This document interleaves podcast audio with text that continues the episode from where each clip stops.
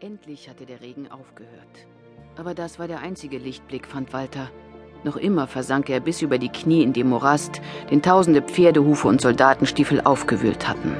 Die schmutzige Brühe rann in seine Stiefel und machte sie so schwer, dass er alle paar Schritte stehen blieb und sie ausleeren musste.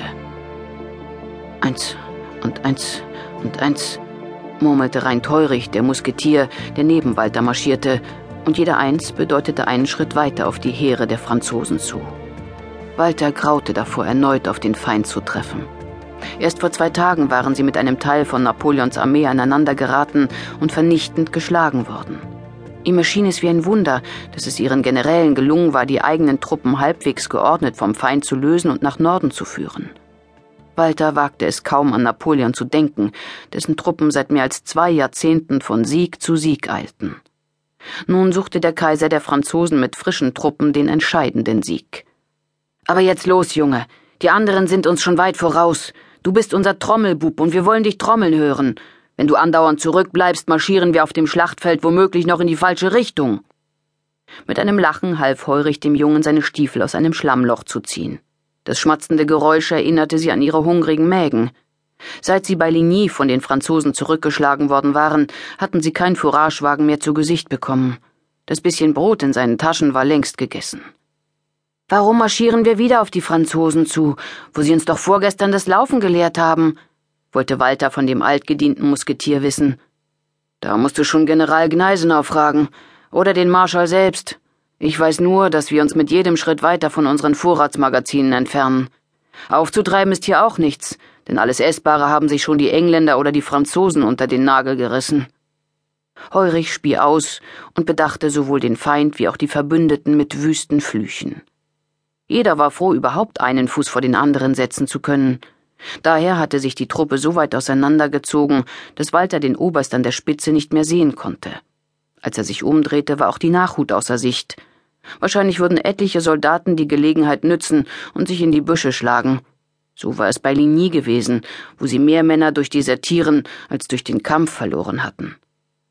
Die Weiber halten sich besser als die Mannsleut, Rein Teurichs Bemerkung riss Walter aus seinem Sinieren, und er nahm nun erst wahr, dass Walburga Fürnagel, die Wachtmeisterin, wie sie ihres Mannes wegen genannt wurde, und deren Tochter Gisela sie eingeholt hatten.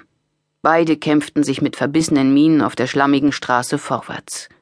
Die Mutter trug einen gewaltigen Tornister auf dem Rücken und schleppte in der einen Hand noch einen großen Beutel. Auch Gisela war so schwer bepackt, dass Walter sich schämte, dass er die Trommel als zu schwer empfunden hatte. Immerhin zählte das Mädchen gerade mal zehn Jahre und war damit zwei Jahre jünger als er. Eben strauchelte Gisela und fiel in den Matsch. Die Mutter schien es nicht zu bemerken, denn sie marschierte unbeirrt weiter. Walter sah, wie das Mädchen sich verzweifelt aus dem Schlamm zu befreien suchte und eilte kurz entschlossen zu ihr hin. Gib mir deine Hand. Nun bemerkte auch die Mutter, dass sie die Tochter verloren hatte, blieb zwanzig Schritte weiter schweratmend stehen und sah zu, wie Walter dem Mädchen auf die Beine half.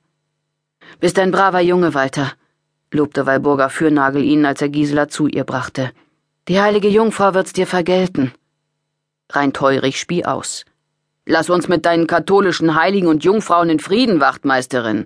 Wir sind gute Lutheraner und wollen kein papistisches Zeug hören. Sie hat es doch gut gemeint, wandte Walter ein. Obwohl Heurich sein Freund und Beschützer war, ärgerte er sich nun über den Mann. Giselas Vater, Josef Fürnagel, führte als Wachtmeister die Vorhut an.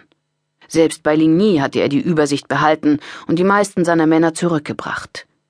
Die Kompanie aber, zu der Walter und Drein Teurich gehörten, war auf ein Viertel ihrer ursprünglichen Zahl geschrumpft. Da Heurich mit einem verächtlichen Schnauben weiterging, dauerte es ein wenig, bis Walter wieder zu ihm aufschließen konnte. Da hörten sie in der Ferne ein Grollen, wie von einem aufziehenden Gewitter. Das sind die französischen Kanonen, rief Heurich. Die erkenne ich am Klang. Aber ich glaube nicht, dass die Engländer sich halten. Es wäre besser, wenn wir den Rückmarsch anträten. Vielleicht schließt der König Frieden mit Bonaparte, so dass wir nicht noch einmal unsere Knochen ins Feld tragen müssen. Weißt du, Junge, ich bin seit 1792 dabei, und mir ist mehr Blei um die Ohren geflogen, als ein Regiment in einem Jahr abfeuern kann. Meist haben wir Keile gekriegt, und die schlimmste sogar, als wir mit Bonaparte verbündet waren und nach Russland gezogen sind. Damals hat sogar der Korse merken müssen, dass er nicht die ganze Welt erobern kann. Schade.